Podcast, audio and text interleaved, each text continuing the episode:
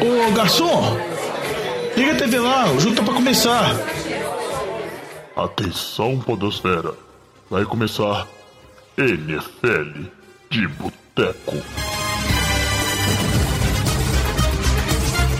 Bem-vindos a mais um NFL de Boteco, seu podcast preferido sobre futebol americano. Eu sou o Thiago de Melo e hoje tem aqui comigo Diogão Coelhão. Fala, Juvenil, tudo bom? Tudo beleza, Diogão. Bom ter você aqui, né? Agora mantendo a sequência de programa. E para surpreender a todos, também temos Antônio Lamba. O Lamba agora voltou a ser frequente, gravar com a gente. Muito bom também. Fala, Jó. Só tô triste que começou o programa já me ofendendo, né? Desnecessário isso. Não, não te ofendi. A gente vai te ofender ao longo do programa, porque é, nós vamos falar um pouquinho mais assim, mas hoje o dono da lista do ranking da pauta é o Lamba. Mas antes, anunciar também que a gente tem aqui Vitor Oliveira fechando o nosso time de hoje aqui na mesa do nosso boteco. E aí, jovem, preparado para bater no Lamba, né?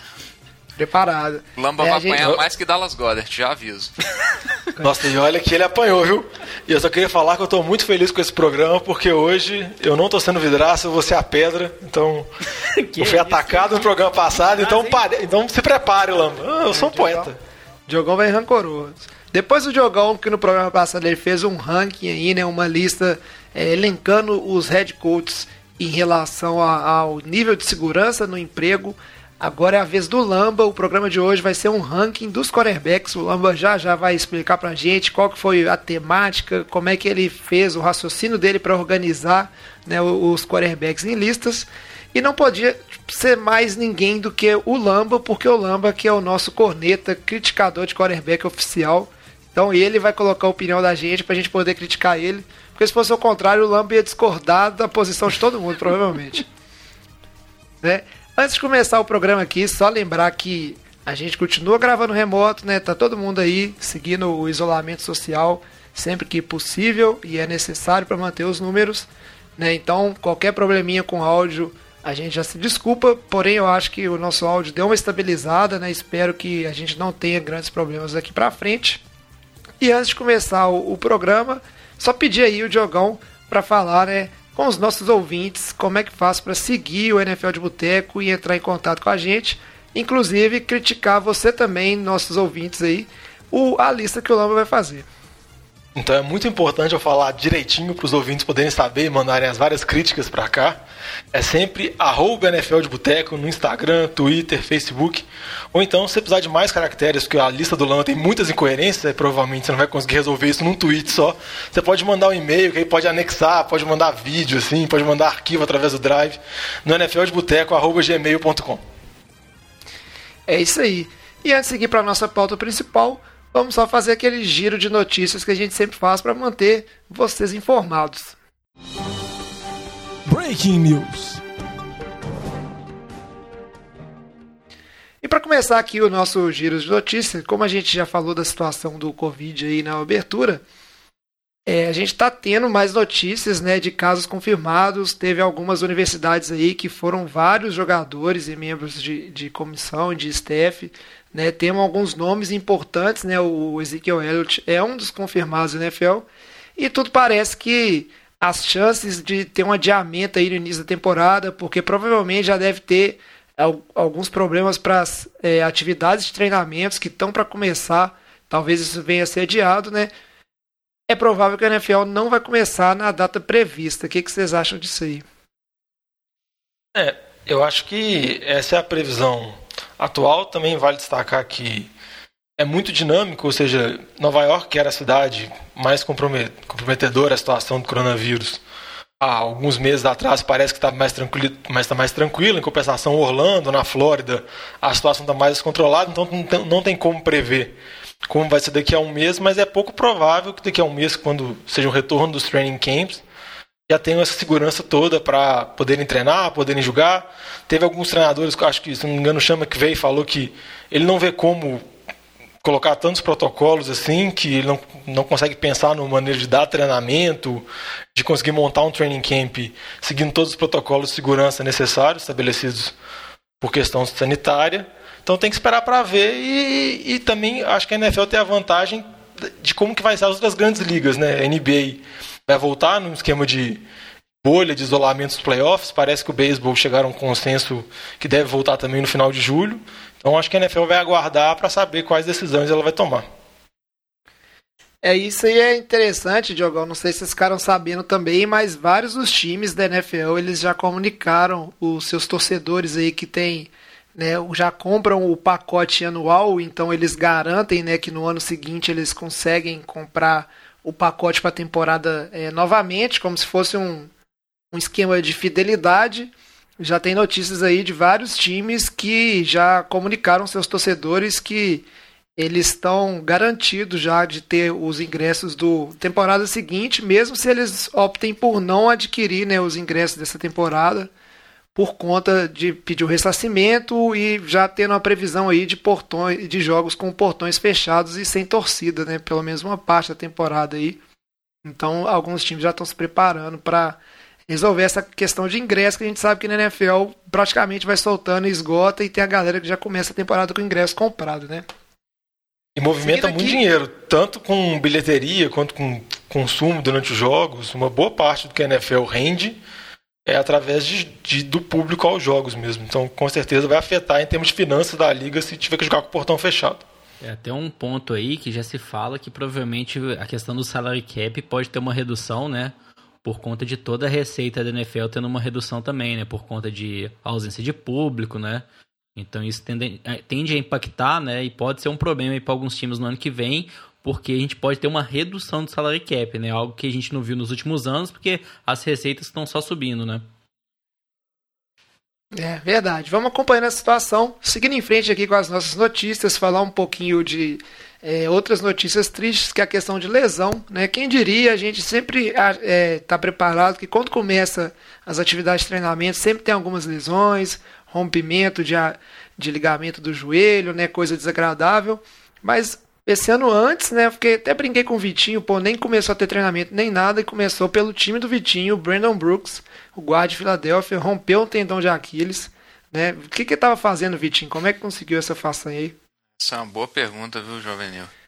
Mas o que a gente pode dizer é que é um, Vou falar assim, nem começou e já é um, uma, uma, um problema gigante para Filadélfia. É um, provavelmente um top 3 guarda da NFL. Filadélfia que esse ano já tem dúvidas na linha por causa do left tackle, né? Que o Jason Peters, é, por enquanto, não está no time. Já foi liberado, mas já estão falando que ele pode, pode voltar, inclusive, para cobrir a posição do Brandon Brooks. Então já tem a dúvida no left tackle, porque o Andrew Dillard ainda tem muitas ressalvas com relação a ele. É, e, a, e, já não tem o Vaitai, que saiu, é, foi, foi para o Lions, é, assinou um senhor contrato, que era o reserva imediato do, do left tackle. Então, assim, a linha já começa a ficar baqueada. A gente sabe que o right tackle também ele não, ele não joga. O Lane Johnson, que é um senhor right tackle, ele, ele não joga 16 jogos na temporada, então já começa a preocupar bastante essa linha ofensiva, que é uma das melhores da NFL quando está todo mundo saudável, né? Mas está sendo um problema grande isso e já começou sendo para a temporada inteira. É, complicado, vamos acompanhando isso aí. E aí, falando de continuando no Filadélfia, não é uma lesão, mas uma situação inusitada, é né? É uma lesão o... no orgulho, né? É, pelo, no mínimo o ego ferido ficou nisso aí, né? Que é o Dallas Goddard, Tyrande do Eagles, que tomou uma muqueta, e não só tomar uma muqueta, um soco na cara e ter desmaiado, ainda deu um azar de ser uma filmagem, assim, bem nítida e clara do momento, mas vamos combinar, né? Ele não teve tanta chance de defesa. Nenhuma, né? O problema é que ele tava num bar, né? Nessa situação toda que nós estamos vivendo, o cara tava num bar na, na Dakota do Sul, né, que é onde ele foi na universidade, o cara muito conhecido lá, inclusive no bar. E realmente, ele foi afastar um cara com, com o braço direito, segurando a bebidinha com o braço esquerdo, e de repente chegou um amiguinho e pléu, derrubou ele num, num, numa moqueta só. E orgulho ferido, mas recuperado. O agressor foi preso, inclusive, mas tá, tá aí. Agora, tio, aproveitando aqui, né? Como, como é que o, o seu queridíssimo wide receiver conseguiu quebrar o pé. Ele tava fazendo esteira em casa?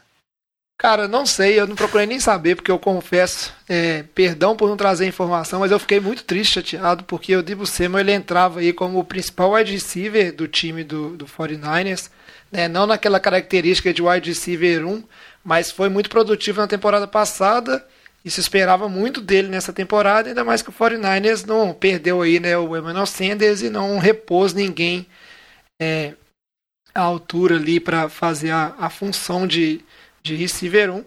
E é uma perda considerável, cara. E eu fico pensando como é que consegue fazer isso, né? Um cara que é atleta e tal. Tá melhor do que aquelas lesões de Josh Gordon lá, de queimar o pé com, com bacia fria, né? Que a gente acompanhava na temporada passada. Antônio Brown, né? Assim, não? Antônio Brown. É, o Antônio Brown, é verdade. O Antônio Brown que queimou os pés de frio. Mas assim, fico triste e é uma lesão que, por mais que pode parecer assim que se recupere, é uma lesão complicadíssima, principalmente para um receiver, uma fratura no pé. Pode ser que mesmo quando ele se recuperou assim para voltar aos treinamentos, ainda não esteja 100%, seja necessário passar por outras cirurgias e a melhor expectativa aí já não é boa, que são 3, 4 meses aí fora né, dos campos, sem treinar nem nada. O Antônio Brown aí, que, que essa semana surgiu rumores que o Seattle Seahawks estava entrando em contato com ele cogitando a contratação. É, sempre lembrando como... que por mais que ele seja contratado, ele pode ser punido pela NFL, né? Exato. Vamos dizer assim que a punição da NFL tá na boca ela só vai acontecer se ele tiver algum contrato. Então, acho que todos os times mantêm, vamos dizer assim, o pé atrás por causa disso. É isso aí. Seguindo agora para falar de, da próxima notícia, agora é jogador querendo ser trocado. A gente tem que falar do Jamal Adams, é o safety dos Jets, um grande safety que já tem manifestado, a gente já comentou isso em alguns programas anteriores, insatisfação né, lá nos Jets. É, desde o início dessa, dessa free agency, ele já tem se manifestado nesse sentido. E agora ele está mais ativo no sentido de pedir para ser trocado. Já tem uma lista de times interessados. E eu acho que, apesar do mercado de safety não, não ter sido tão é, valorizado assim, a gente viu que no draft os safeties que eram melhores cotados para sair no início, eles caíram, né? Os que eram cotados para sair na primeira rodada não saíram na primeira rodada. Mas ainda é um grande safety, muito provavelmente tem time interessado, tem que saber se o Jets vai querer fazer essa troca aí, né, Diogão? É, o interessante da notícia que saiu, além dos sete, da lista de sete times que ele disse, é que ele falou que para esses times ele não exige uma extensão de contrato imediata, porque um dos problemas que ele está tendo com o time de Nova York é em relação à renovação de contrato, a extensão de contrato. Falam que ele quer receber acima da casa de 20 milhões, para um safety é muita grana. Mas aparentemente ele disse que se for para alguns times, como ele citou Dallas, Tampa Bay, eu acho, que estão na lista, não precisa estender o contrato dele não. Ele aceita ir lá, aceita jogar, acho que ele tem mais alguns anos de contrato. E que nem você falou, jovem, é um jogador muito talentoso, sempre mostrou o valor dele, mas tá de novo tendo esses jogadores assim, parecendo muito a mesma ladainha do Jalen Ramsey também. Nem está perto de, do limite do contrato, mas já está reclamando e já está criando polêmica. Mas o que eu vejo até em relação a Jamal Adams, é, eu acredito que se algum time trocar por ele, o time já vai querer fazer uma extensão de contrato, né? Eu não vejo um time aí, o que se fala que estão querendo, né? Um pique de primeira rodada, com um pique de segunda, talvez dois de primeira, né? Isso é muito boatos. Mas eu não vejo um time fazendo uma oferta dessa sem assinar um contrato de longo prazo com ele, né? Você vai ceder tantos piques, né, altos de draft é, desses times aí que são cotados, até se fala muito que o Jets quer tentar não trocar ele, né? Não sei se vai conseguir, talvez ele esteja insatisfeito, né? É difícil de saber. Eu acho que a situação atual que a gente vive, essa questão da pandemia, eu não vejo uma troca acontecendo por agora, né? Acho que tem muitas incertezas aí na NFL. Então, acho que nas próximas semanas a gente não vai ver uma troca, né? Minha, minha visão. E que eu acho desses times, se eu fosse dar um palpite de quais serão os mais prováveis para conseguir uma troca, eu falo Seattle e o time do Eagles. Porque eu acho que alguns outros, até mesmo que o, o, o Jamal Adams falou que iria ir para Dallas, Dallas já tem um problema de salary cap, tem que ir lá renovar com o Preston, renovou com o Elliott, renovou com a Mary Cooper. Então, acho que desses times que tem algum cap, que eu vejo que já fez algumas trocas no passado, igual o Seattle sempre fez, e o Eagles que precisa muito de uma ajuda na secundária, acho que eu vejo os dois prováveis destinos aí numa eventual troca se eu fosse dar um palpite aqui. É isso aí. Vamos aguardar para ver se vai. Acho que se for pro seu time, Vitinho, você ficaria satisfeito? Jamal Adams uh! no Eagles? Uh! Aí sim dá. resolve a secundária, hein? Dá eu ia ficar muito né? satisfeito. O Eagles ia ter que fazer algumas movimentações contratuais por causa do salário cap de 2021, não de 2020. 2020 o Eagles tem espaço. É, mas a gente sabe que, que essas movimentações eles conseguem fazer, eles acabam fazendo. É, E com certeza seria uma, uma grande aquisição. E o Lama falou bem, ele tem falado muito da, de Dallas, que aparentemente é a preferência, é o gosto dele. Ele até soltou, é, saiu acho que um Twitter dele falando que ele está tentando a troca para Dallas. Mas igual o Lama falou, Dallas ainda tem um, um problema de, de, renovação do deck, né, cara? Não, é, vai ser complicado pensar. Por isso que assim, se ele for para Dallas, eu acredito que ele vai sem a renovação contratual, porque o Dallas vai ter que dar prioridade ao deck, provavelmente. É, Infelizmente, já... né? Tem que ah, fazer essa cagada aí de dar um contrato. Não, é, e a vantagem dele não renovar é que ele pode tomar a extensão de quinto ano ainda, que é um salário muito abaixo do que ele está pedindo. Você prorroga o problema, na verdade. É, isso aí. E já que vocês mencionaram Dallas, vamos para nossa última notícia aqui, que é falar que o Dak Prescott, quarterback do Dallas Cowboys, que a gente já comentou em programas anteriores, que recusou proposta na, na casa dos 35 milhões por aí, falando que queria ganhar 40 milhões, não lembro direito. Mas ele assinou a franchise tag que o time já tinha colocado nele, né? Para quem não está familiarizado, o time coloca a tag, mas ainda assim é um contrato, né? O jogador tem que ir lá e assinar esse contrato, etc. Da tag ali, por mais que a regra da liga obriga ele, né? Então ninguém pode ir lá, outro time contratar nem nada. Mas assinou. E agora ele vai receber a franchise esse ano e oficialmente Dak Prescott está lá no ano para garantir né, esse contrato aí de 40 milhões. E aí, que diz ele que quer, né? E vamos aproveitar então para ir para o nosso, nosso tema principal aqui e ver onde é que o Lamba colocou o Dak Prescott na lista de quarterbacks dele e ver também, né? Acho que o, o Lamba já, para a gente não ficar repetindo, a gente pode deixar para comentar essa questão salarial do deck, o franchise, quando a gente falar dele. O que, que vocês acham? Então vamos então. Vamos pro bloco. Beleza, então. Então bora que agora é a hora de criticar o Lamba. Ou não, eu, eu, eu vou concordar com bastante coisa, eu acho. Ô Fábio Júnior, traz aqui uma porçãozinha de batata frita e uma cerveja gelada pra nós. Então vamos começar. Pauta principal aqui é lista do Lamba, um ranking de quarterbacks né? Começa explicando para a gente aqui, Lamba, antes da gente ir passando categoria a categoria, qual foi sua ideia central nesse ranking aqui? Quarterback, que é uma coisa, é a, é a posição mais badalada, mais vista, né? que tem mais vitrine e que todo mundo conhece é, bem assim, os nomes são famosos. Então é um ranking assim que é, acho que é fácil assim dos ouvintes é, acompanharem e lembrarem de todos esses nomes.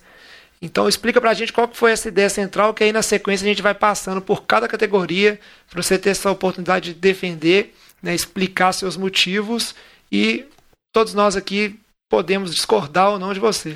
É, em, em, resumo, a ideia foi avaliar o que esse quarterback pode é, contribuir, contribuir para o time no, no médio e longo prazo, né? Vamos falar, sei lá, os próximos cinco anos, né? É, quarterbacks muito novos, né? São totalmente imprevisíveis ainda, né? Que tem um, dois anos na NFL, tem mais incerteza.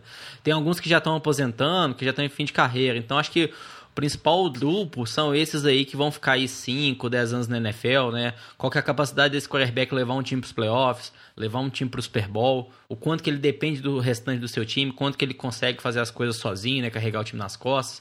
Então foi mais ou menos nessa linha aí. Entendi. Bom, justo. Então vamos começar. E aí, a primeira categoria que você separou pra gente aqui, Lamba, você chamou ela né, de Hall da Fama.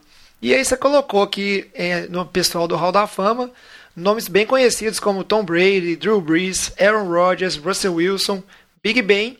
E aí, o único nome da sua lista aqui que não é um QB veterano, consagrado, né, mas que tem Super Bowl também já no um anelzinho no dedo, é o Patrick Mahomes. Explica pra gente o porquê começar com essa categoria.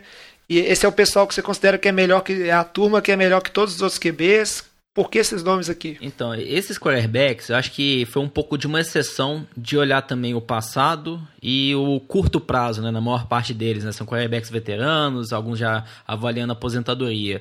Eu acho que assim, se a gente pensar Tom Brady, Drew Brees, estão em final de carreira, vão jogar mais um, dois anos, não são mais tão competitivos, mas tão eficientes como eram no passado.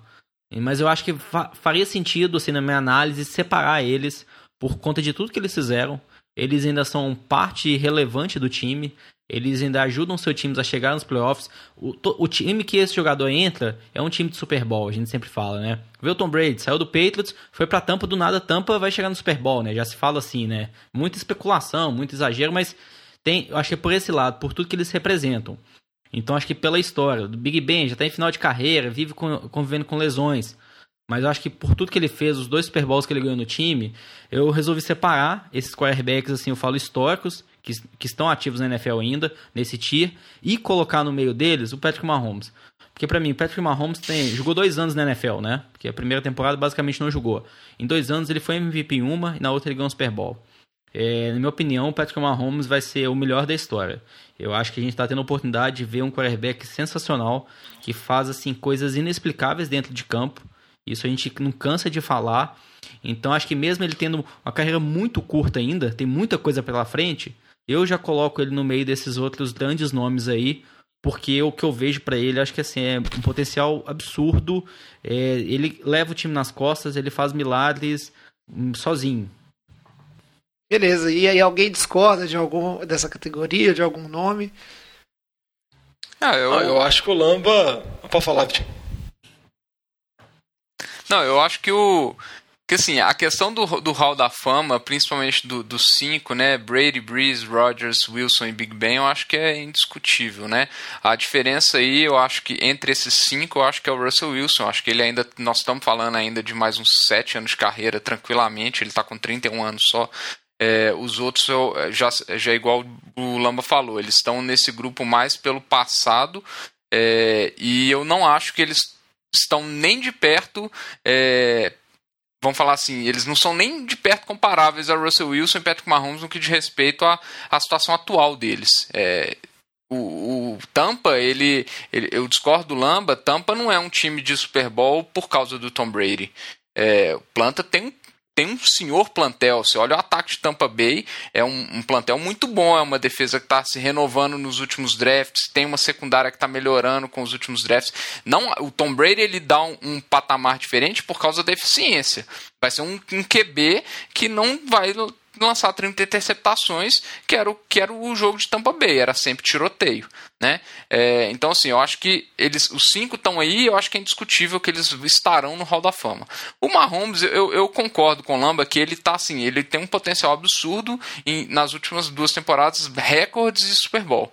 Então eu, eu, concordo com o Lamba, eu acho que é, é, indiscutível, óbvio, tem outros QBs que poderão chegar no Hall da Fama, mas ainda precisam se provar, eles precisam de ter mais temporadas de, é, de qualidade, de consistência, igual esses aí já estão se mostrando. E o Mahomes é uma aberração da natureza, eu concordo com o Lamba nisso aí.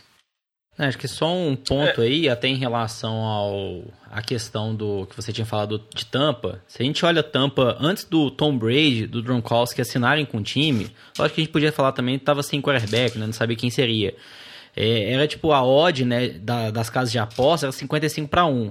Depois que ele assinou com esses dois jogadores, é o time com a terceira maior probabilidade de ganhar um Super Bowl. Então acho que assim, não é acho que simplesmente um achismo. É até as casas de apostas. O Tom Brady é um QB vitorioso, é um QB que chega em playoffs, joga igual como ele joga na pré-temporada, não, não teme, não tem nenhuma mudança. Então acho que ele leva isso pro time sim. É, não, ele pode levar, mas eu não acho, eu não acho que ele. Você vai comparar é, a, a produção e, e, vamos falar assim, a, até questão. Vou falar uma palavra aqui, mas a questão de demonstração de talento dentro de campo atual do Tom Brady com o Russell Wilson Mahomes, para mim não tem discussão, cara. Não tem. O Tom Brady hoje ele sozinho ele não faz as jogadas que os outros dois fazem. Ah, inclusive, inclusive, e nunca fez, na verdade. Não, pode, não, é o tipo é... De, de, característica dele, né?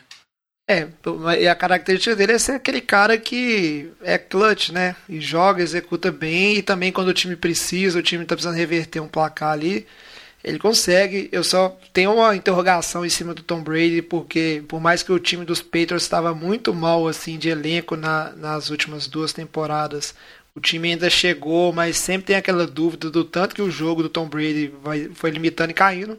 Mas é, não tem outro lugar para colocar nome como Tom Brady do que na categoria isso de Hall é indiscutível. É, Se a categoria é essa, isso é, é foi, foi bem nessa linha de concordo. É, pega o Drew Brees, né? O Drew Brees não tem um bom desempenho mais, né? Então, o braço tá fraco, não aguenta lançar a bola em profundidade. É mesmo, nessa linha. Mesmo, é a mesma situação, mesmo Isso, exato. Isso daí eu concordo totalmente. É, acho que assim, são grandes nomes que, minha análise é eles fazem sentido eles ficarem no dupla parte, né? Como você comentou, Russell Wilson, Patrick Mahomes são jovens, têm muitos anos ainda, né? Mas eu acho que os outros, até o Big Ben também, até final de carreira, mas acho que por tudo que eles fizeram foi uma, um asterisco, né? Uma exceção aí desse grupo de QBs vitoriosos. Ô Vitinho, o Lamba jogou no seguro, velho. Ele mandou os medalhão e colocou o Mahomes que é o supra-sumo, ninguém discute, entendeu? Não, é, esse, esse, Ele foi é, só- ele- esse ele foi só na é o- segurança. É o, grupo da segurança, esse aí tá tranquilo. É, o grupo da segurança Mahomes, só. É, o Mahomes é só se a carreira dele for curta por algum motivo, porque não garante ali. Não, é, é a pergunta que eu falei. Se, É ele, se ele aposenta hoje, ele entra no Hall da Fama? Não entra, porque duas temporadas não vai jogar ninguém no Hall da Fama. Mas o cara vai, É ser, um aí- mito, vai ser um mito. É, Isso. é tudo E é bom que- e é bom que- 50% das temporadas dele ele foi MVP, 50% ele ganhou o Super Bowl. Lógico que vai. É isso aí, é estatística. Não, e aquela questão também que é bom que evita algumas comparações injustas, que por mais que ah, você tem o Big Ben, tá voltando de lesão, você tem o Drew Brees, tem as limitações, Tom Brady, ainda assim é muito injusto você fazer um power ranking onde você vai comparar esses quarterbacks com outros que não tem metade da história. E o Mahomes que é uma aberração. Vamos seguindo aqui para a próxima categoria, e aí a gente sai desse ponto seguro, como o Diogão falou bem aí, e aí o Lama já tem que começar a colocar a mãozinha dele no fogo aí, né? Expor o teto de vidro. E essa categoria, Lama, você chamou ela de franchise quarterback. Então imagina, são os QBs aí que você enxerga com aquele famigerado característica de QB de franquia que um time tem que né, levar para frente ali. E aí você colocou nessa categoria Lamar Jackson, que é o quarterback dos Ravens.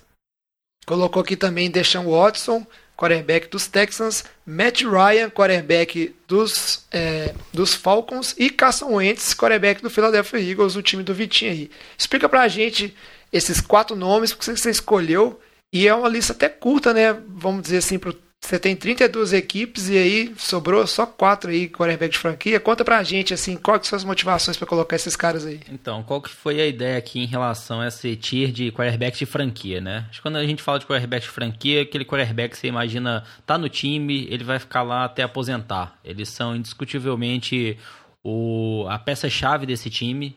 É, os, os torcedores não questionam esse jogador, eles têm ótimos desempenho dentro de campo. Eu acho que se a gente pegar aí, principalmente, vamos dizer, Deshaun Watson, Matt Ryan, Carson Wentz, que tem um histórico maior, né? Lamar Jackson até um pouco mais novo, mas acho que depois que o Lamar Jackson fez nas últimas temporadas, né? Na última que não ficou apenas correndo, começou a passar muito bem a bola, jogador completamente dinâmico. É, sempre existe, jogador muito dinâmico, corre muito e tem um risco de lesão. Isso tem esse risco na carreira dele. Mas eu acho que o que ele demonstrou eu acho que esses quatro jogadores, o todo torcedor está satisfeito, é, entende que ele coloca um time nas costas, leva um time para os playoffs, é, leva um time para o Super Bowl. Eu acho que quando a gente vê esses times aí, pode falar, ah, não, às vezes a defesa do Falcons não é tão boa, não sei se é um time de, de, de Super Bowl.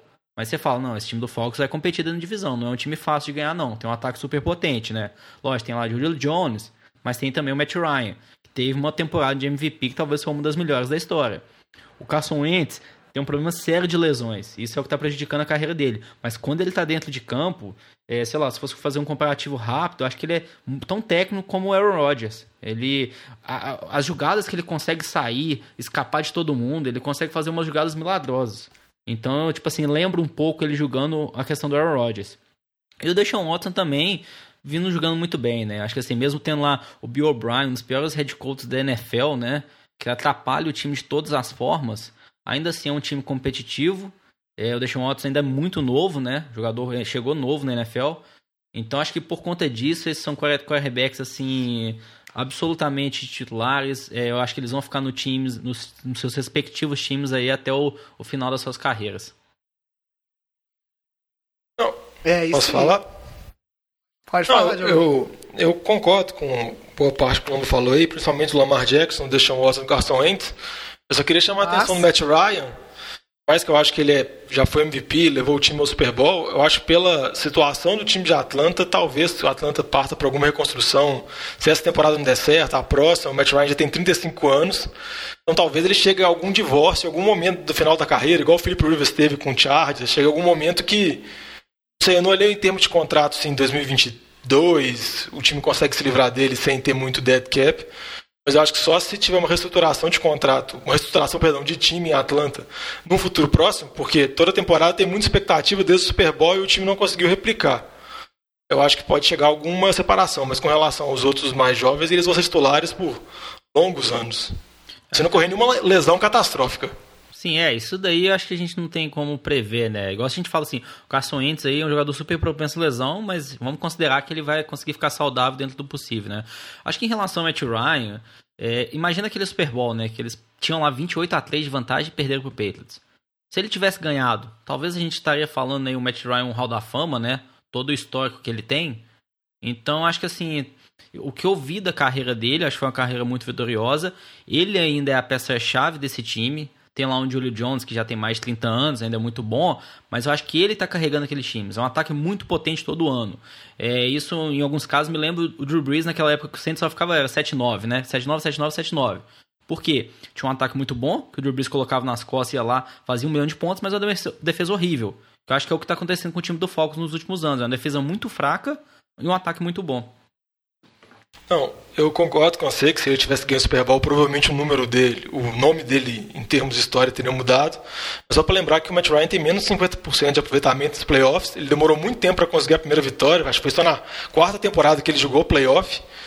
E também se ele não tivesse aquela campanha longa, provavelmente ele teria se taxado como amarelão nos playoffs. Mas como ele teve, ele já tem uma certa segurança, mas eu acho que a expectativa do Atlanta, principalmente depois daquela campanha, era o time conseguir reproduzir mais vezes. E eu concordo com você, não foi por culpa dele que não chegou, foi por outros problemas do time que podem levar, talvez no futuro, alguma mudança na posição de QB se for reestruturar. É, e só para pontuar essa questão do ataque aí do, dos Falcons, apesar de ser um ataque potente, ser um ataque versátil, é um, é um, ataque que vem sofrendo nos últimos anos aí, principalmente com dificuldade de converter na red zone, converter pontos. Tanto que a gente acompanhou nas últimas duas temporadas troca de comissão, né? Só o Dan Quinn, que o, o head coach que não rodou ainda, apesar que na lista do Diogão ele já está lá nos na galera que está perigando perder o emprego mas já trocou com, é, coordenador ofensivo, então tem uns pontos assim, mas eu concordo que passa pelo Matt Ryan esse ataque, eu acho que ele merece estar aí. Isso. Eu só queria. Pode se defender. Não, não, só acho que assim, um comentário, uma estatística e o número do Matt Ryan, né? O Matt Ryan ele foi MVP naquela temporada sensacional em 2016. Aí em 2017 ele teve uma temporada ruim. Em 2018 uma temporada boa novamente. Em 2019 uma temporada ruim. Então assim, seguindo essa lógica aí, 2020 vai ser uma temporada muito boa novamente do Matt Ryan. 35 touchdowns, menos de 10 interceptações, né? Então acho que no final do ano a gente vai estar falando que ele vai ter tido uma boa temporada, né? Um bom QB, porque é um ano par. É, pode ser. Isso não vai ser bom pro seu time e pro Saints, né? Se for um ano de uma boa temporada do Matt Ryan. Eu queria só, antes de mudar de categoria, não sei se alguém discorda de mais alguma coisa, eu queria saber a opinião de vocês. Vocês não acham que ainda, ainda é um pouco cedo pra gente falar que o Lamar Jackson é um QB de franquia? Você tá certo que ele foi o MVP, votação unânime. Ele ainda tá na segunda temporada dele. Eu acho que é um, é um estilo de ataque de quarterback que depende de coisas específicas. O John Harbaugh, lá, o head coach, junto com a sua comissão, né, mandou brilhantemente adaptar as coisas para o Lamar Jackson. Mas a gente viu como foi a derrota desse time do, dos Ravens nos playoffs. E eu ainda não sinto aquela confiança que é, o que a gente viu na temporada passada do Ravens e do Lamar Jackson é uma coisa que garantidamente vai se repetir. E talvez é uma coisa que seja cedo para falar assim, ó, é o QB de franquia, porque eu acho a situação dele frágil nesse sentido. Por ele ser um cara muito é, diferente, características muito específicas, né, um QB que corre bastante, a gente pode ver isso aí rapidamente virando um pouco de situação se não, não tiver uma repetibilidade de bons resultados e etc. Eu acho que até em relação a isso, que a gente pode ver muito dos quarterbacks, né? Talvez no primeiro ano não tem muita, muito vídeo dele, né? Não tem muita história, você não sabe como que ele joga, né? Talvez você comece a desvendar melhor, você marca melhor esse quarterback. É, acho que no caso do Lamar Jackson, ele é, é, muito dinâmico, cara. Eu acho que o que ele trouxe pro time, é, tem o mérito de John Harbaugh também, mas é algo assim que, de verdade, acho que a gente, não sei se já viu na história. E se a gente pensar, quem que ele tem lá de receiver? Ah, tem o Mark Andrews, um tarefa muito bom, né? Tem lá Marquise Brown, que era um calor no ano passado. E quem mais? Willis Need. Então, assim, até você pensar nessas peças aéreas, né? Os recebedores, ele não tinha um plantel muito bom. É, do ponto de vista de running backs, lá tinha o Mark Ingram, ok. Então, assim, eu acho que até considerando isso, né? Se ele tivesse algum. Sei lá, pega o Mahomes. O Mahomes tem um Tarek Hill, né? Imagina se tivesse um Tarek Hill lá com com Lamar Jackson, o que, que poderia ser, né? Então acho que assim, até considerando as peças em volta, que ele não tem peças sensacionais, né, as melhores da NFL, eu acho que tem muito mérito dele também. Concordo com o que você falou, jovem, é, talvez esteja cedo, né? Só duas temporadas, né? Mas eu acho que o que a gente tá vendo aí, ele tá. A mesma coisa, o Mahomes são duas temporadas apenas também, né? Então eu acho que o que a gente viu do Lamar Jackson é, é tudo bem positivo aí. O que eu queria falar do Lamar é que, mais que eu concordo com o Lamba, não tenham tão peças maravilhosas, mas todas as peças foram escolhidas para o estilo de jogo que o Lamar Jackson proporciona a Baltimore. Então, eu acho que em termos de confiança do que o time tem em relação ao QB, vamos dizer assim, foram várias mudanças, várias seleções de draft, jeito que o time joga, foi todo moldado para potencializar as características do Lamar Jackson. Então, por mais que ele pode ter uma oscilação, eu acho que Baltimore vai manter essa aposta por um longo tempo, que foi uma aposta que foi muito vitoriosa. Baltimore teve 14 vitórias, duas derrotas, passou por cima de quase todos os times da temporada passada. Então, talvez não seja a, vamos dizer assim, o elenco mais brilhante, mas o elenco foi montado pensando no Lamar Jackson como QB de franquia deles. Beleza. Seguindo agora para a próxima categoria, e aí a gente vê como é que o bicho vai pegando, é quando vai chegando no meio que é complicado. Essa categoria, o Lamba chamou ela simplesmente de Elite. Então, vamos, Elite aí logo abaixo dos quarterbacks de franquia. É por causa do seriado Netflix? Não sei. Mas o Lamba colocou só dois quarterbacks como elite, ou seja, todo mundo abaixo aí não, não chega no nível de elite. E esses dois quarterbacks foram Kirk Cousins e Josh Allen, né? Respectivamente aí do Minnesota Vikings e do Buffalo Bills. Explica pra gente, Lamba, esse ranking, essa categoria, o que, que você quis dizer com ela e por que só esses dois nomes presentes nela. Então aqui o que eu avaliei foram quarterbacks, que conseguem levar um time para os playoffs, não dependendo totalmente do resto do time, né? Não dependem de ter uma defesa muito boa, não dependem de ter peças maravilhosas no ataque. Eu acho que se a gente olhar assim mais em relação ao Kirk Cousins, é, o Kirk Cousins, a gente pega o Washington, né? Era um time totalmente bagunçado, né? E quando ele estava lá, o Washington, se a gente pensar do ponto de vista de ataque, foi o, o décimo, décimo segundo, décimo sexto ataque da liga. Quando ele saiu, no ano seguinte foi o 29, no ano passado foi o, o último, o pior da liga. Então acho que isso dá um pouco da visão como que, quando ele saiu de Washington, o tanto que o time piorou. Aí se a gente pensar na carreira dele no Vikings, que tem apenas duas temporadas, eu acho que a primeira foi mais em relação à adaptação, teve uma mudança de coordenador ofensivo, eu acho que eles tentaram um estilo de jogo que não era o objetivo do time de forçar muito passe. Ano passado equilibraram muito mais o jogo, foi o oitavo melhor ataque da liga, foi um jogo muito mais equilibrado, e com isso ele foi muito mais eficiente. Lançou pouquíssimas interceptações. Então acho que com isso ele conseguiu conduzir bem o time, chegou aos playoffs, chegou lá ao divisional round e perdeu. Acho assim, a defesa do Vikings teve umas baixas também. Ele ficou lá, o Dentilli machucou a temporada, o Stephen Diggs machucou parte da temporada. Mas eu acho que ainda assim ele conseguiu ajudar muito bem o time. Eu acho que esse segundo ano foi uma melhora porque o primeiro foi mudança de coordenador ofensivo, mudança de time. Então eu vejo melhoras daqui para frente para o Kirk Cousins. Em relação ao Josh Allen, aqui é um pouco mais até de aposta.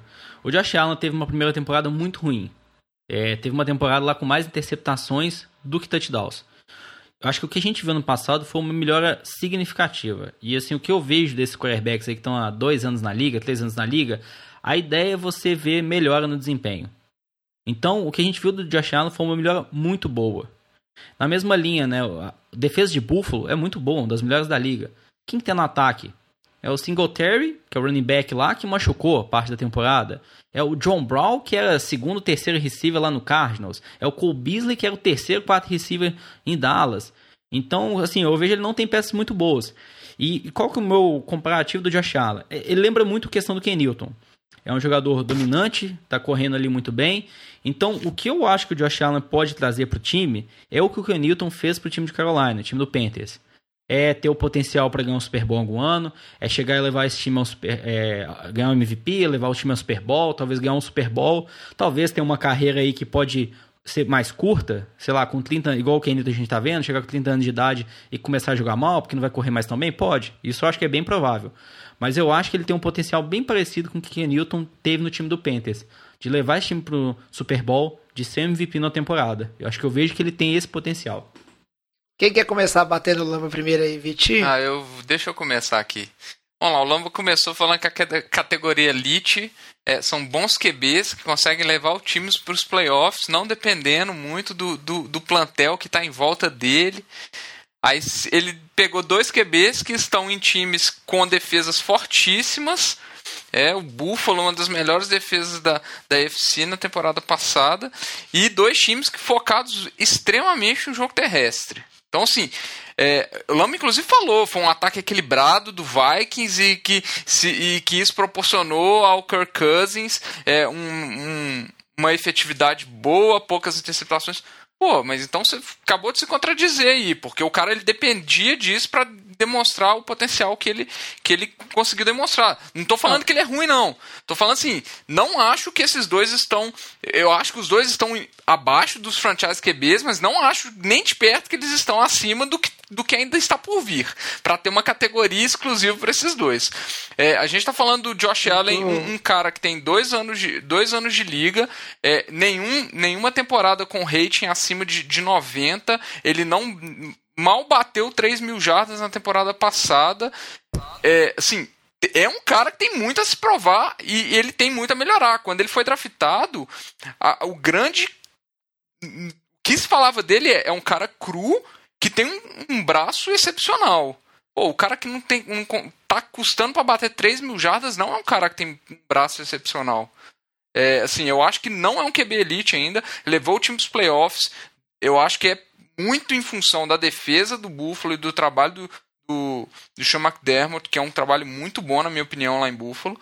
É, mas de longe. Não acho que, que ele. Acho que ele tem um potencial, tem característica parecida com o Cam Newton, mas acho que está muito cedo para taxar ele como um QB de elite.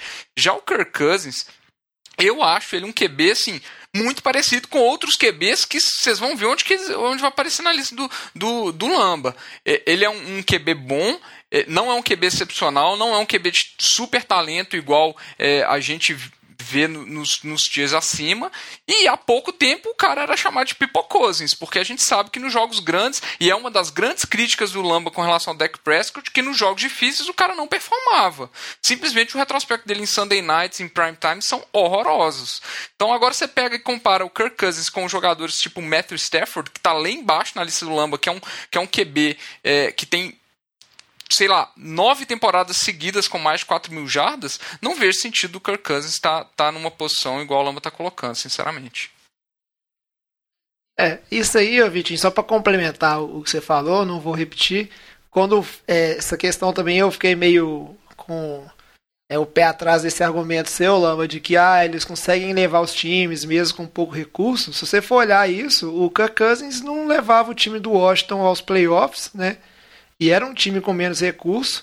E esse time do Vikings, para onde ele foi, e é um, para mim é um ótimo time, ele tem levado nos playoffs. Né? Na temporada anterior à chegada do Kirk Cousins, é, é um time que foi nos playoffs com o Case Keenum de quarterback. Então é, é um time que consegue levar até o, o seu nemesis de quarterback aí, o que que você mais odeia na história da, da humanidade, né, para os playoffs. Eu não, eu não discordo que não tá na lista. Assim, deles estarem alto em algum ranking, eu gosto, eu gosto bastante do Kirk Cousins, eu gosto do Josh Allen, acho principalmente o que ele fez no primeiro tempo né, do jogo de playoffs contra Houston. É, mostrou um potencial gigante que ele tem.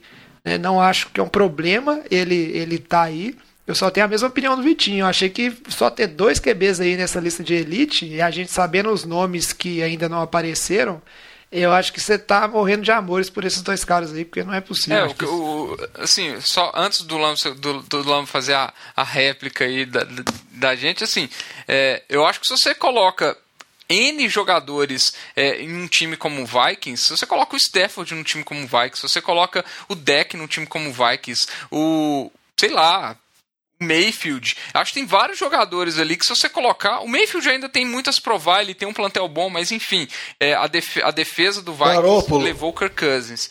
O Garópolo, acho que tem o Philip Rivers, você tem o Philip Rivers no time do Vikings. Eu acho que são vários QBs que, dentro do time do Vikings, conseguem levar o Vikings para os playoffs e ganhar dos Saints, porque a gente já viu que não é difícil. É, mas, mas assim, não acho que o Kirk é excepcional assim. Eu acho que não faz sentido ele estar tá como elite. Eu acho que o Stafford é um time horrível, levou o time para playoffs três vezes. E o time do Lions tem uma divisão complicadíssima, que tem o Vikings lá também, que tem o Green Bay, que tem o Bears, que já teve boas temporadas, e só que o plantel do Lions é muito inferior ao plantel do Vikings, isso é indiscutível. Ó, Alan, você defende Não, aí rapidinho errado. que a gente tem que, que, assim, em seguir. relação Oh, Cousins, é, a quero gente falar. A história aí, quarterbacks que tem um rating acima de 100, a gente conta no dedo, né? E se a gente pegar o Kirk Cousins aí nos últimos 5 anos, né? Quando ele passou mesmo a ser titular em Washington, ele quase teve um, um rating acima de 100 nesses 5 anos. E assim, o, o- e a gente fala, ah, o time do Vikings com Casey Keenum é, foi pros playoffs. A defesa teve uma queda de produção. A gente vê diversos questionamentos de jogadores da defesa. Então eu acho que assim, o Kirk Cousins eu acho que é um QB bom. Eu acho que ele teve um histórico muito bom aí na liga, um rate muito bom. É, quando a gente fala do Stafford, diversas temporadas o Stafford lançava a bola mais seis vezes, 600 vezes, né? Então chega lá em 5 mil jardas, 4 mil jardas, né? O tanto que ele lança lá, também. rating do Stafford, 2015, 97, 2016, 93, 2017, 99, 2018 foi o pior ano dele, 89, ano passado ele jogou 8 jogos, teve 19 TDs, o Kirk Cousins teve 26 no ano passado, em, em dobro de jogos ele teve um, um rating de 106. Tá. O, o Kirk Cousins Então, assim, teve os dois são 107, muito 99, parecidos. 97, 101. É isso que eu tô falando, os dois são muito parecidos pra colocar eles tão A discrepantes. diferença é o time que eles jogam, É velho. só isso. É, Não, isso aí. tá. Diogão, fecha pra gente aí. Qual a sua Não, opinião? o, o que eu vou falar, vou falar rápido. O Cousins eu nem discuto tanto. Acho que o Cousins é. Tipo, você pode discutir a parte de Pipo Cousins, mas eu acho que ele tem números muito bons. Ele tem 29 anos, já se provou jogando em time ruim, eu acho que ele é ok. Mas o Josh Allen, que eu acho que é o ponto mais assim, porque eu acho que ele é uma aposta totalmente. Eu acho que se tentar pegar 10 jogos bons do Josh Allen, 10 jogos que ele jogou muito bem, você não consegue achar na carreira dele. Nos 32 jogos. Por exemplo, você querer comparar ele, por exemplo, com o Deck, que eu sei que o Lamba não gosta, você pegar a pior temporada da carreira do Deck, a pior temporada é melhor que a melhor temporada do Josh Allen, que foi a, a última. E a faixa de idade não é tão grande. Sem contar Mayfield e outros jogadores assim. Então, o Josh Allen eu acho que é muito mais a aposta. Eu entendo a aposta, aí vai do que de cada um. Mas aí esse eu realmente não entendo. É isso aí. Vamos seguir em frente, que ainda tem muita gente para discutir e vocês já estão trazendo uns nomes aí que vocês queriam que tivesse mais em cima. Então vamos agora para a segunda metade da lista do Lamba, que em teoria é os caras que o Lamba consideram abaixo de elite. Esse assunto é bom, hein? Merece mais uma cerveja.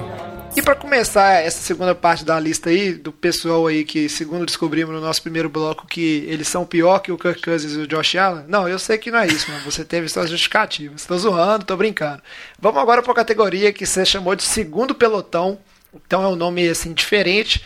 É, só para passar rapidinho os nomes, aqui você colocou Ryan Tannehill, Dak Prescott, Jared Goff, Jimmy Garoppolo, Baker Mayfield e Sam Darnold. Então tem uma gama de times aí bem interessantes, times que foram para os playoffs, times que ficaram longe dos playoffs. Explica pra gente é, por que, que você escolheu esses quarterbacks e o que quer dizer essa categoria, segundo pelotão. Beleza, vamos lá. Acho que até um, um pouco da análise, né? Acho que principalmente excluindo aquele tiro inicial do Hall da Fama, né? Foi pensando no que eles vão contribuir aí no médio e longo prazo, né? Nos próximos anos, esses, esses jogadores, né? Então, assim, é na, naquela linha, não é voltar na discussão, ah, o Kirk Cousins e o Allen, acho que nos próximos anos eles vão conduzir bem o time. Esses outros aqui, eu já acho que são mais quarterbacks de sistema ou tem muito a provar ainda. É, na minha visão, acho que falando de uma forma rápida, Ryan Tannehill, Dak Prescott, Jared Goff, eu acho que eu tô vendo eles como quarterbacks de sistema. Assim, o Ryan Tannehill o Dak Prescott estão em times que só correm com a bola, que o forte é correr com a bola, acho que principalmente no caso do Tannehill, né, que a gente vê lá o Derrick Henry. No caso do Cowboys, do Dak Prescott, é uma das melhores linhas ofensivas, se não falar a melhor linha ofensiva da liga. Tem o melhor running back da liga, se não o segundo, o terceiro melhor, que é o Elliott. Tem lá o Amari Cooper, tem lá o Michael Gallup. Então acho que ele tem um plantal sensacional em volta dele. Em relação ao Jared Goff, eu acho Tipo Cousins. Tipo Cousins, é. O, o Cousins, que não tem linha ofensiva, né? É, a linha ofensiva do Vikings é a mesma coisa de Dallas. Exato, é. Então, até em relação a isso, vamos lá. Aí o Jared Goff, eu acho que pra mim ele é mais um mérito do Chama que veio. Eu acho que a gente viu ele muito mal do ano de calor, o que acontece em muitos casos, mas a gente viu uma queda de produção também nos últimos anos. Então eu tô com receio em relação ao Jared Goff, que ele mais seja um produto chama que veio do que dele próprio, né? Mérito dele. E os outros, né? Eu acho que falando de uma forma rápida, depois a gente vai discutindo eles. O Jimmy Garoppolo, Baker Mayfield, Sam eu acho que tem muito que se provar ainda. É, o Jimmy Garoppolo não tem nem duas temporadas completas ainda na liga, né? O Baker Mayfield, e o Sendarnold ainda são muito jovens, têm apenas dois anos. Eu acho que o Sendarnold, a maior culpa lá é o da Gaze, que é um head coach horrível, né? Que eu acho que a gente concorda, talvez vai ser o primeiro a ser demitido. E o Baker Mayfield, ele viu uma queda de produção nele, né? Teve um ano de calor bom, mas caiu ano passado. Eu acho que eu tenho um pouco de receio de ter problemas extra-campo também, então por isso que eu coloco ele um pouco abaixo aqui. É isso aí. Então agora eu vou dar a palavra primeiro pro Diogão. Diogão, pode escolher. Você quer bater no Lamba? Você quer dar parabéns pro Lamba? O que, que você quer fazer? Não, algumas coisas do Lamba eu concordo, mas outras não. O primeiro ponto é que eu entendo que você fala de linha ofensiva, mas eu acho que linha ofensiva também depende muito do QB, não só dos jogadores da linha. A estatística, por exemplo, de sec, de pressão que o QB toma, também depende muito do QB jogando. Mas eu queria falar desses caras aqui, eu acho que desses, o deck ele tem uma carreira constante ele não tenha conseguido grandes temporadas no playoff, mas ele sempre foi titular, ele sempre jogou bem, ele sempre manteve bons números. Óbvio que ele tem um elenco de apoio muito bom, mas eu acho que você não pode criticar ele. E outros aqui, eu acho que existe uma constância de muitos altos e baixos. Assim, por exemplo, o Tenerrico, eu vou citar ele rápido aqui. Ele não foi tão bem em Miami, mas no curto período dele em Tennessee, ele teve números de, da temporada passada de melhor QB da liga. Eu não acho um dos melhores QBs da liga, mas a janela que a gente tem de análise em Tennessee, ele foi muito bem. Então, altos e baixos. Igual o Mayfield foi muito bem na temporada de calor dele, foi muito ruim na temporada de, de segunda nisso. Então, eu acho que eu entendo eles estarem juntos aqui. Eu até colocaria o Josh Allen aqui, ou até depois, porque existe uma incerteza sobre eles. Acho que todos eles você tem uma incerteza. Todos tiveram temporadas muito boas, que aí você pode alegar que é por causa de sistema ou por causa de outros problemas. E todos já tiveram temporadas muito ruins. Alguns eu posso achar mais talentoso que outro, outros eu posso achar que é por, causa de treinador etc. Mas acho que todos eles têm esses altos e baixos. Só o deck eu acho que ele é mais constante desses. Talvez menos brilhante, mas mais constante. Eu concordo com, com essa análise do jogão com relação a essa questão de que é um tier que está tomado por jogadores inconstantes. É, eu acho assim, o Sandarnold, que eu acho que é a minha grande crítica nesse tier aqui, Cara, não dá pra você falar que o Sandarnold ele tá no mesmo patamar desses caras. O Sandarnold não tem uma temporada nem positivo ainda. É, assim, eu concordo que o time do Jets, comparado a todos esses, é o pior disparado. Mas eu acho assim, não dá pra você avaliar. De novo, é, é a questão da comparação. Não, não se compara Sandarnold com Deck. Igual o Diogão falou, eu acho assim. É, é, é e, e, talvez nem o Mayfield. Eu acho que os dois ainda tem muito a se provar ainda para estar comparado a um cara que tem quatro temporadas muito boas em termos de número. É, com relação ao, o Lamba fez um comentário do jogo terrestre de Dallas, eu não vou comentar. É um jogo terrestre bom, mas se você vê o deck lançou quase 600 passos, 600 e tantos passos na temporada passada, quase. É, então assim, tem uma adaptação, ele teve quase 5 mil jardas, então assim, tem algumas coisas que, que tá se alterando, ele tem um plantel excelente e ele tem resultados bons. Eu concordo que, igual a temporada passada, teve seis jogos com times muito ruins, que ele destruiu jogos bons, ele não performou, mas eu acho que ainda assim ele tá. Ele, ele é constante, igual o Diogão falou. É, o Goff, eu vou concordar com o Diogão, eu, com, com o Lamba. Eu acho que ele é um cara que se beneficiou muito do, com, com o McVeigh. É, e ano passado ele teve uma queda de produção claramente por causa da produção do jogo terrestre do time. Foi o ano que ele teve que lançar mais bolas, ele teve mais pressão, teve mais é, passes interceptados. Então, claramente é um cara que, sob pressão, quando o jogo depende dele, não dá para garantir que o cara vai performar bem. Então, assim, por isso eu concordo que ele está abaixo do que a gente já, já, já conversou aqui. É, até acho, algumas respostas aí. Acho que em relação a isso que vocês comentaram, né, do Sendarno, de, do Mayfield, que tem apenas dois anos, né, tem muita certeza, isso eu concordo totalmente. É até a ideia que o, os próximos tiers, né, adiantando um pouco, é assim, é um de jogadores que você pode desistir e tem um de jogadores que são muitos novos, né, que tiveram uma temporada são calouros. Até pensei, ah, vamos colocar o Mayfield, vamos colocar o Sandarnold, o Josh Allen, talvez nesses ainda muitos novos. Mas eu acho que eu falei, ah, não, vamos tirar, vamos deixar lá muitos novos apenas uma temporada. Mas concordo que tem muitas incertezas desses aí que tem apenas duas temporadas. É, em relação ao deck Prescott, eu acho que o Ryan Tannehill, para mim, eu acho que ele nunca foi muito brilhante. Eu acho que ali é, é o Derrick Henry correndo muito bem com a bola. Eu acho que ele foi extremamente eficiente esse ano, mas eu acho que não vai ser mais. Eu acho que foi o primeiro ano dele ali no sistema, não tinha essa questão de. Tava muito anos na NFL, mas acho que foi uma novidade. Entrou no meio da temporada. Então eu acho que ele não vai ir muito bem nas próximas temporadas. Em relação ao Dak Prescott, qual que é o meu, meu, Sempre que eu falo, né? Se a gente pegar, eu lembro, acho que foi, foi 2017. Quando o Travis Frederick e o Ezekiel Elliott ficaram fora, tipo, três jogos, assim, o Dak Prescott teve os três piores jogos, talvez, da vida dele, né? Jogou três jogos, não mandou nenhum touchdown, teve cinco interceptações. Foi horrível. Então, acho que quando ele perdeu algumas peças, ele, ele jogou muito mal. Se a gente pegar o ano passado, a gente lembra, assim, naquela divisão que o Washington tava uma baba, o time do Giants muito mal, o time do Eagles sem receiver, sem secundária, Dallas não conseguiu ganhar a divisão. Então, assim, ele não é um jogador de segundo ano para você aceitar ele ainda ir mal, ele ainda aprender. Ele tinha que ter levado esse time nos playoffs. Eu acho que ele não levou. A gente pode falar, ah, tem culpa do Jason Garrett? Tem sim. Não vou falar que é culpa 100% do deck. Mas eu acho que ele não levou o time nos playoffs. Ele ganhou o jogo contra o Washington, contra o Giants, contra o Eagles secundário. Aí foi lá e fez 300 jardas, metia diversos touchdowns, tinha um rating perfeito. Todos os jogos difíceis do ano passado, ele perdeu. Todos, na temporada regular, né? nem pipocar nos playoffs, não. Nos jogos um pouco mais difíceis lá, contra o Saints, contra o Patriots, contra o Chicago, que era uma defesa melhor, contra o Pax, contra o Jets até, perdeu. Então, assim, ele basicamente está ganhando jogos fáceis. É, o, o, que eu vejo do, do, do, deck é isso. Ele está na divisão fácil, está ganhando jogos fáceis, aí fala, ah não, ele está ganhando alguns jogos, tem bons números. Tem bons números que ele joga atrás da melhor linha ofensiva da liga. Tem um running back, o melhor running back da liga.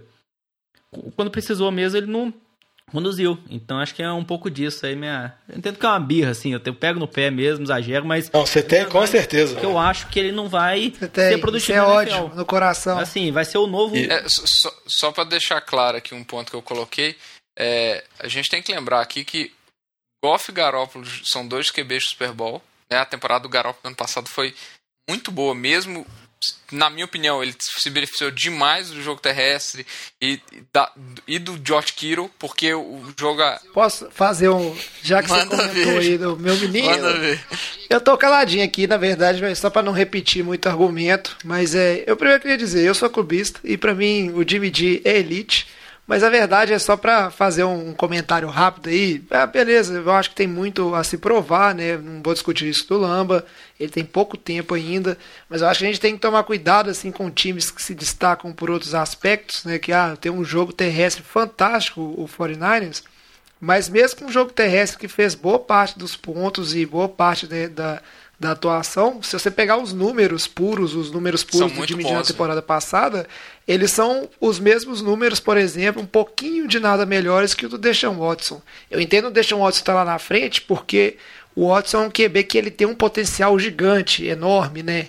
De questão atlética e de talento, e você espera mais dele. Mas assim, considerando esse pouco tempo, eu acho que a gente talvez deixa alguns aspectos do time. Ah, o jogo corrido é fantástico, mas o jogo de passe era muito bom também, né? Mas eu concordo, tá aí pela insegurança, ainda não tenho né, essa segurança de colocar. Acho que o problema é, igual os meninos vão falar, deixar o Vitinho concluir o raciocínio dele aí, se ele quiser, é que você tem nomes que não bate muito bem, assim, nessa categoria. Um é, é mais a questão, você pegar... Cara, tem, tem uma questão que eu achei muito interessante. Você olha o Sandarnold o BK Mayfield, eles têm, em média, quase limiar de 60% de, de, de passos completos. O Jimmy G beirou 70% no passado. Né? Assim, eu acho que a qualidade do que os outros quatro já demonstraram, inclusive demonstraram na temporada passada, está muito superior aos outros dois. Eu acho que é essa que é para mim a grande questão aí que eu, que eu, que eu acho assim que é o, o que é estranho nesse pelotão do, do Lamba aí. Eu acho que é, é um, tem uma distância muito grande entre os, os últimos dois. Só para dar uma cornetada G, já que o jovem elogiou ele, é porque eu acho que a maior crítica que eu acho que pode fazer o Jimmy G é que a impressão que eu tenho é muito mais impressão que eu acho que o Shanahan tenta esconder ele ao máximo do jogo, entendeu? Tenta fazer de tudo e isso para mim quer dizer muita coisa. Isso para mim quer dizer alguma coisa. Eu não tenho, eu não tenho impressão que o, o head coach de São Francisco confia plenamente no QB, mas a gente não tem tanta amostra para falar isso. É muito mais uma impressão. E com relação aos QBs que o Lamba falou, os mais jovens, talvez podiam estar em outra categoria, o Mayfield, o Darnold, o Allen, que o Lamba até pôs para cima, desses eu acho que todos têm altos e baixos, todos estão se desenvolvendo ainda, mas o Mayfield é o que teve o pico mais alto. A primeira temporada dele e a segunda temporada dele, de, realmente em Cleveland, estava aquela zona, eu acho que você pode tentar dar um desconto para ele se você quiser, mas eu acho que desses ele é o que mostrou um potencial maior. Beleza, vamos seguir aqui então. Né? Tem muita discussão, quem vai dar muita discussão mesmo. Vamos para a última categoria, não a última de todas, né? Vai faltar QB, mas a última categoria onde tem uma análise assim, né? Ainda, é, que é esse, esse aqui o nome do Lamba foi bem enfático, hein? Chama já pode jogar a toalha. Né? E aí, Lamba? Isso é bait click. É, isso é, é, bait, é clickbait, É né, clickbait. Falei Isso errado. aí tá falando os quarterbacks. Os, o Lamba vai explicar o porquê desse nome, né? E, e os nomes que estão nessa categoria. Mas segundo o Lamba, os quarterbacks que já podem jogar a toalha né, são Ted Bridgewater, Mitch Trubisky, Mitch Trubisky, Derek Carr. né? É, mas aí ele vai cá e colocou, né, que os meninos estão indignados, Matthew Stafford e Philip Rivers, né? Então, de novo, acho que vai dar bastante discussão. O Lamp vai explicar pra gente rapidinho o porquê desses nomes, né? Que categoria é essa. Mas, de novo, você tem uma lista, assim, bem eclética, né? Pra ser bonzinho com o Lamba. Tá, vamos lá. É, concordo na lista da Atlético também. É, em relação até esses daí, na minha visão, é, é melhor o time desistir desse quarterback e iniciar um processo de reconstrução. Eu não acho que esses quarterbacks vão agregar muito mais nesse time, não acho que eles vão levar o time aos playoffs, então acho que é melhor desistir. Eu acho que assim, o Trubisky a gente nem vai discutir aqui, né? Acho que tá claro, né? O Bridgewater tá lá simplesmente para fazer Eu acho que cabe a discussão se não é o Nick Foles. É, se ele não errou, que é verdade. Mas tudo bem, eu vou deixar passar porque vai ter polêmicas em outros setores. É, o Bridgewater tá lá, acho que simplesmente para fazer uma ponte para um QB calor que eles vão escolher depois, né? Não acho que ele é nem de perto a resposta pro time. O Derek Carr, para mim, eu acho que ele vai ficar lá mais um, talvez dois anos no time do Raiders, mas eu não vi ele nada sensacional. Já teve umas boas temporadas, mas tá muito constante, nada animador. É, lembra muito Andy Dalton. É, então eu acho que é melhor desistir logo. Não acho que ele vai te levar a lugar nenhum também, esse quarterback. O Matt Stafford, né, eu acho que é o que mais gera discussão. Eu acho que assim, ele tem todo um histórico na liga, né? Teve temporadas muito boas, mas eu acho que assim, é, ele sempre foi um jogador que passava muita bola. Então acho por isso que ele teve lá temporadas de 4.500, 5.000 jardas. Acho que ele tinha muito volume de jogo. Então acho que por isso. Tinha aqu- aquela época que ele tinha o Megatron como receiver, né? Um dos melhores receivers mas nas últimas cê- décadas aí. Hum. Só um, é, mas só um comentário. Você sabe que isso aí é aquela coisa do ovo e da galinha, né? Porque ao mesmo tempo o time do Lions tá, tem essa fama histórica de já vinha alguns anos sem jogo corrido quase nenhum. Então talvez ele passava muita bola por falta de jogo corrido e correspondia, entendeu? Né? Só um, né? E os números são bons, como o Vitinho falou, né? Só porque ah, ele lançou muita bola. né? Eu acho que essa, essa matemática não é tipo proporcional. Quanto mais o QB volume ele tem para lançar a bola, né? Quanto mais lançamentos ele faz, melhores vão ser os números dele. Tem QB aí que lança a bola doidado e só Cara, piora. Vi de Os James números, Winston dele, antes de os números dele no aposentar. ano passado, antes de- dele lesionar, que ele jogou de jogos, eram absurdos. Ele estava indo para a temporada de 5 mil jardas, 38 TDs, 10 interceptações, com rating absurdo, velho. É, Não, mas Só pra falar uma estatística rapidinho que eu abri aqui. A única vez na vida que ele teve um running back com mais de mil jardas foi o Red Bush em 2013. aí até. A única vez na vida dele. Acho- Porque aí, aí essa piadinha que eu fiz quando você fez a pauta, que já pode jogar toalha. Eu acho que é o Stafford que pode jogar a, a toalha dos Lions. É, Ah, acho que assim. Tipo, Porque, porque eu acho que o time nunca deu consistência nenhuma pra ele. Eu acho que o problema não é ele, o problema é o time. Tá, vamos lá. É, concordo que, vamos dizer, não foi o melhor time que tinha disponível, né? Não teve o melhor ambiente. Mas será que não também tentar construir um time em volta dele e ele teve a culpa também? Do tipo assim, ah não, põe a bola na minha mão. A gente lembra aquela época que ele tinha o Megatron, que quando ele machucava o Stafford, entrava um quarterback reserva, o Megatron tinha um desempenho muito melhor. Porque o Stafford tem aquela, ah, não, não vou mandar pro Megatron, não, não vou ficar mandando só pro mesmo receiver. Então eu acho que ele tem culpa também. É, o Karen Johnson foi o último running back bom. Assim, então acho que assim, a questão, o Stafford. Não, foi o Red Bush, Red Bush. Eu não, 2013. o Stafford, assim, na minha visão, é um QB mediano. É, foi lá, primeira escolha e tudo mais, começou muito bem, mas ele desandou. E aquilo, a gente tá é, olhando. É mais aqui olhando o futuro. Eu não acho que ele vai conseguir contribuir para levar um time aos playoffs mais. Para um time ser competitivo. Eu não vejo ele fazendo isso mais. É, acho que até para fechar da lista ali, o Philip Rivers, né, que a gente nem comentou. É, Philip Rivers pra mim já podia aposentar. Eu acho que a gente vê ele jogando no passado, ele lançava uma bola, ficava segurando o braço dele. Acho que ele não tá aguentando mais jogar. É, ano passado ele não teve uma temporada boa. É, e tinha lá ótimas peças, né? A linha ofensiva não era muito boa, mas eu acho que ele já podia ter aposentado. Então acho que é só pra fechar o do, do Tier aí. Ó, deixa eu falar primeiro. Trubisky eu não vou falar nada, não. Já falei, a minha dúvida é se ele, o Foles e qualquer coisa ia estar na categoria igual. Mas com relação ao Stafford, eu só queria falar que eu acho, mais uma vez, que você pegar o Stafford e colocar ele em Minnesota e pegar o Cousins e colocar em Detroit, eu acho que o Cousins vai sofrer muito em Detroit, não vai fazer nada, e eu acho que o Stafford vai levar o Minnesota aos playoffs e pode até melhor que o Cousins. Eu acho que ele é bastante talentoso, só que eu acho que ele nunca na vida dele teve um time que deu uma chance mínima para ele competir. Infelizmente, é um baita si. Nunca vamos saber. Jogar, mas... é, eu, eu vou falar que se o, o, Lions jogar a toalha do Stafford aí, vai ter muito time na NFL ficando super feliz, porque ele é um QB que eu acho que ele não, não, não vai parar no mercado aí de forma não, nenhuma. A pessoa... E que nem o Vitinho falou, a última temporada dele era a temporada que ele vinha tendo os melhores números da carreira, em termos de TD, em termos de rating, acho que é a segunda melhor em jardas.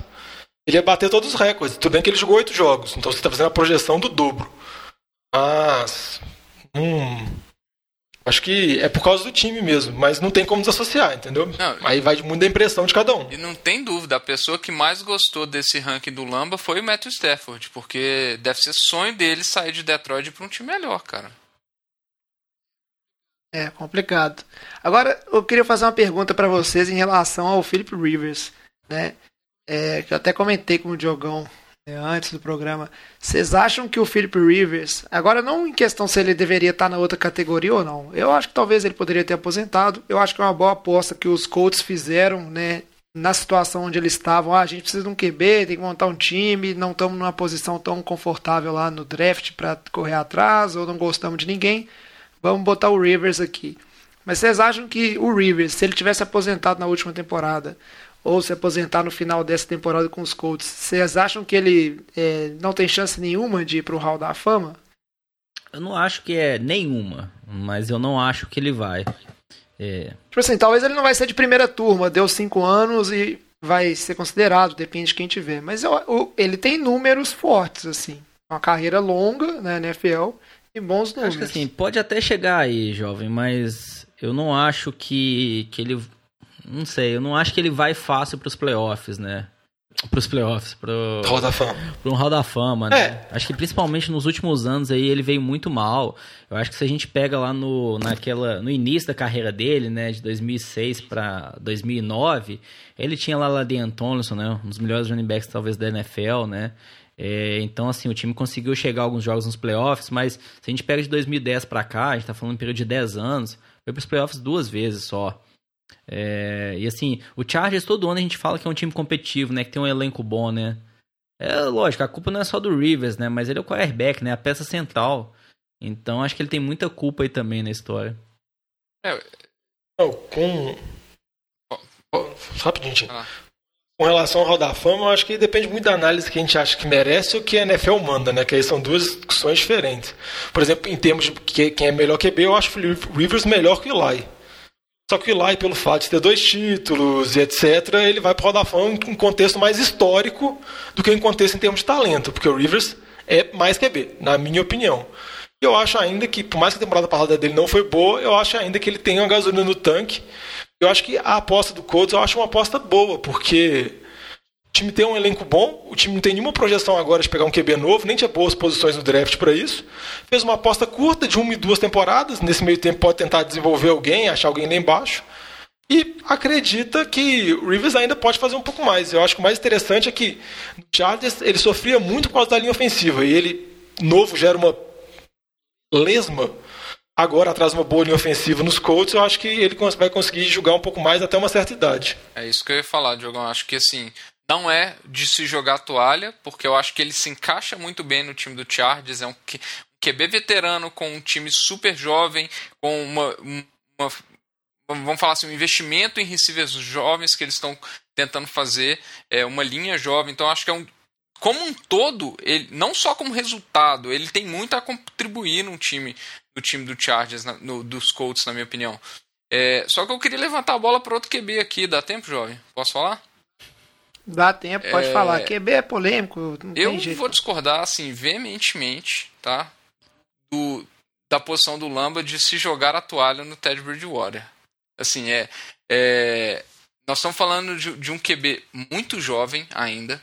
Ele teve um problema de lesão que, vamos falar assim, interrompeu a carreira dele. Ele está com 27 anos. É, e por que, que eu falo que não é de jogar toalha? Pô, cara ele pegou o time do Saints, beleza, que é um time excelente, é, e levou o time do Saints a um, um intervalo enquanto o Drew Brees estava fora de, sensacional na temporada passada, né? 5-0, né? Foi, foi 5-0, não foi? 5-0 e deixou o Saints encaminhado para a vaga dos playoffs ali com o retorno do Drew Brees. Ele é um cara que, já, que ele já demonstrou ter talento, né? Ele tem um pedigree em cima dele. Então, assim, não faz sentido um time igual o, o, o Panthers, e eu concordo com o time do Panthers, que é um time que tem um time muito jovem, não tem pretensão de Super Bowl nesse momento, então é um time que está em desenvolvimento. É, eu concordo com a assinatura de um contrato de, de 3 anos, 66 milhões, entendeu? Eu acho que é um cara que vale a pena você gastar, arriscar, ver se o cara vai desenvolver e vai ser um QB bom que consegue levar seu time a um, a um jogo de playoffs. Não, o cara não vai ser um nível é, absurdo de QB, mas ele vai ser um QB que consegue levar o time. É, e eu não vejo que é um cara para jogar toalha, é um cara que tem um, um histórico pequeno demais e um histórico pequeno bom é, recente para você falar assim, ah não, esse cara não é a solução. Eu acho que vale o risco. Se esse cara se mostrar um QB que vai, que, que vai trazer resultado, é, eu acho que vale o investimento simplesmente pelo risco, entendeu? Eu, eu discordo com o Lamba nessa, nessa questão aí. Acho que só em relação ao Ted Bridgewater, como o Vitinho comentou, né? O time do Saints estava montado, ele entrou no lugar, teve um. Você é ingrato, Lamba, é isso Não. que você é. teve um bom papel, teve as cinco vitórias. Se a gente pega o Drew Brees, a gente fala que o Drew Brees está em final de carreira, que ele não está vindo jogando bem. E o Bridgewater teve todas as estatísticas piores que o Drew Brees nesses jogos, mesmo tendo cinco vitórias. Tem que lembrar a defesa do Saints que jogou muito bem, né? Um ataque corrido muito bom. Então, assim, percentual de passos completos, é, jardas por passe, o rating, a quantidade de sacks média que ele sofria por snap, tudo foi pior. Então acho que assim, se a gente pegar o Drew Brees hoje, que a gente fala, tá em final de carreira, não tá vindo muito bem, o Bridgewater foi pior. Então, por isso que eu acho que ele não pode jogar toalha, não acho que ele vai desenvolver num quarterback que vai ser a solução para o time do Panthers, não. É isso aí, eu espero que é, o Ted Bridgewater, se escutar o podcast, não fica triste com o Lamba, não, ele é assim mesmo, tá?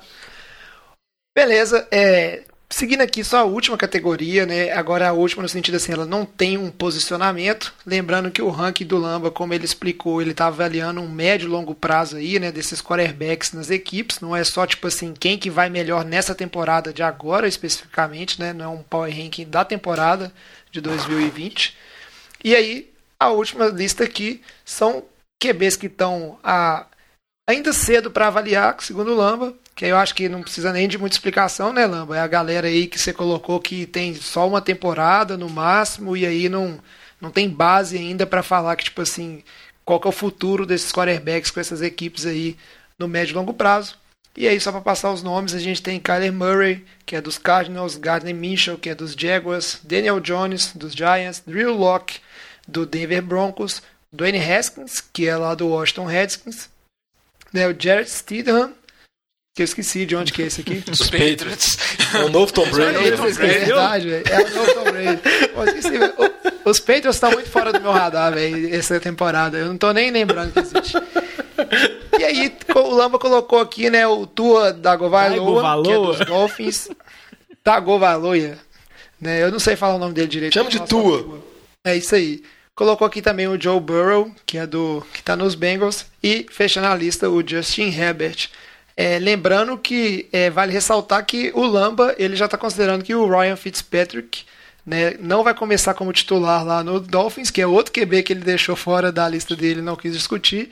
E também que. É, Tyrod Taylor. Não, tipo, assim, já não tá, isso, Tyrod Taylor também não vai começar de titular. Não, né, na equipe. Fazer só uma ressalva, eu acho que existe forte Chargers. possibilidade do Taylor, do Ryan Fitzpatrick começar como titular. É Verdade, que eu é acho quase 100% não... de chance, na minha opinião. É, não fazia sentido muita gente avaliar eles, né? Eu não tenho nenhuma análise a fazer deles. Ia né? cair todo mundo no, no jogar toalha, ia ser só é, mais dois pra jogar toalha. Exato. Não, Fitzpatrick. Não sei, vai que o mandava um elite pra eles. Hall da fama, Fitzpatrick, velho. É o QB mais inteligente, é isso aí. né, NFL? Mas, ô jovem, só posso. Deixa eu falar só uma coisinha antes. É eu queria falar que, pode. que umas análises que eu já vi, que eu até concordo com essas análises, é que fala que nunca, em termos de QBs, a NFL foi tão bem servida. se parar para pensar em termos da free dessa temporada, teve Cam Newton, Andy Dalton e o James Winston, que teoricamente são QBs titulares, QBs que têm um certo pedigree, que ainda não são tão velhos, que alguns não conseguiram achar time, outros tiveram que achar contratos reservas, ganhando praticamente nada. E você pensar nesse cenário há 5, 10 anos atrás, seria totalmente incabível, assim. Então mostra que eu acho que a NFL tem, tem tantas boas apostas nesse setor jovem, quanto também veteranos que estão. que por mais que você não vá, não vai levar o time para os playoffs, não vai ganhar o Super Bowl, são titulares garantidos. É isso aí, Diogão. E vamos combinar, né, que o Lamba colocou o Sendarnold lá no segundo pelotão, mas o Sendarnold, se bobear, tem QB nessa lista aí de até uma temporada que eu tenho mais esperança que o Sendarnold, pelo que foi apresentado até agora. Isso eu Mas concordo. o programa, o programa já está um pouco longo, e esses são os critérios do Lamba, né? Essa Até com o Josh Allen. deixar de fora. É, vamos voltar nesse assunto. não. Né, vamos pro bloco, então, de fechamento. Ô, galera, nós estamos fechando a cozinha. Vocês vão querer mais alguma coisa? E aproveitamos agora, passamos a lista é, do Lamba. E só para fechar o programa, é, quero saber então, né, uma perguntinha que a gente sempre gosta de fechar com a, com a pergunta. O Lamba, que sempre gosta de queimar o QB, né, ele já mandou a galera jogar a toalha aí. Você vê que o Lamba gostava de queimar os calouros, mas pelo visto ele está queimando veterano, calouro, não está perdoando ninguém mais. Mas vamos fazer essa lista do. Essa última lista que a gente passou, né? Desse pessoal que tem no máximo uma temporada e não foi avaliado. Quero saber de vocês o seguinte: qual desses QBs, né? Sem valer o Dwayne Haskins, que é o. o, tipo assim, é muito incógnito, e mais ou menos, qual desses QBs vocês falariam assim, ó, esse aí não vai dar certo, e eu colocaria lá no de jogar a toalha, dessa lista aí, dessa galera que é, tem só um ano. Né? Para passar a lista de novo rapidinho aqui, eu acho que não precisa, todo mundo tem. Né? Pode voltar a escutar. Quem que você acha aí? Vou começar com o Lamba, depois na sequência aí a gente vai aí com o Vitinho e o Diogão. É, Meu palpite vai ser o Drew Locke. Não acho que ele vai dar certo na NFL. Eu só queria fazer uma ressalva antes de falar do Drew Locke, em relação até o Kyler Murray, né? Que eu acho que não vai ser o palpite de ninguém. Mas assim, acho que ele tá um pouco overrated na NFL. Acho que estão falando demais dele. É, teve uma temporada boa, mas acho que é só essa ressalva.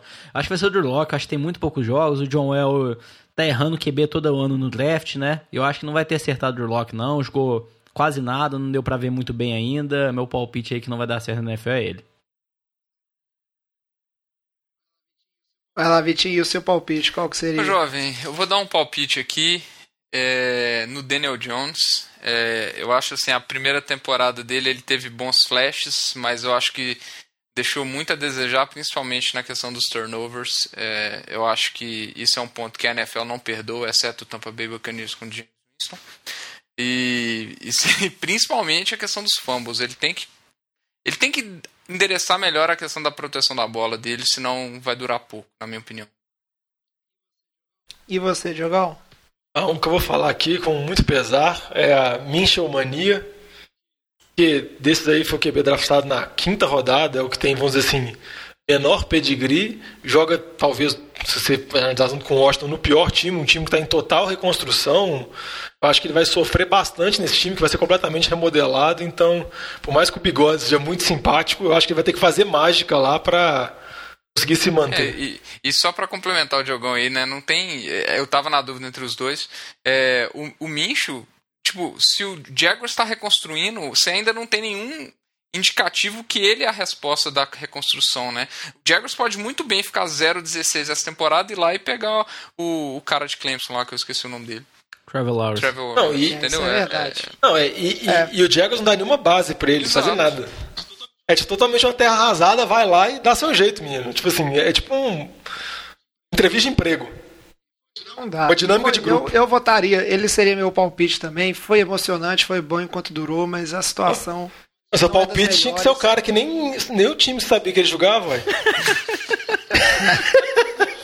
É, o Jerry Stidham, né, velho? É, tipo assim, isso é verdade. Não, mas eu já falei, Diogão, eu tô zen, o Patriots não existe mais minha jovem, não lembro, Acabou já, não né? lembro se você falou aí, mas o Dwayne Haskins não valia de palpite aqui, né? Que eu acho que ia ser o palpite Não, não valia. viu? Só deixar isso claro. Isso, não valia. A gente eliminou porque o Dwayne Haskins foi meio bizonho, né? Ele deixou todo mundo, no mínimo, assustado, assim, com as coisas, a forma como aconteceu. Vamos ver o que acontece nessa temporada. E por quê? Não inspirou confiança em ninguém. Porque tem a dúvida se vai ser o Dwayne Haskins ou se vai ser o Kyle Allen, que chegou de Washington, o Rivera trouxe ele que jogou no Carolina, então tem essa dúvida também, que nem eu brinquei do Foles, o Haskins ainda pode perder a posição.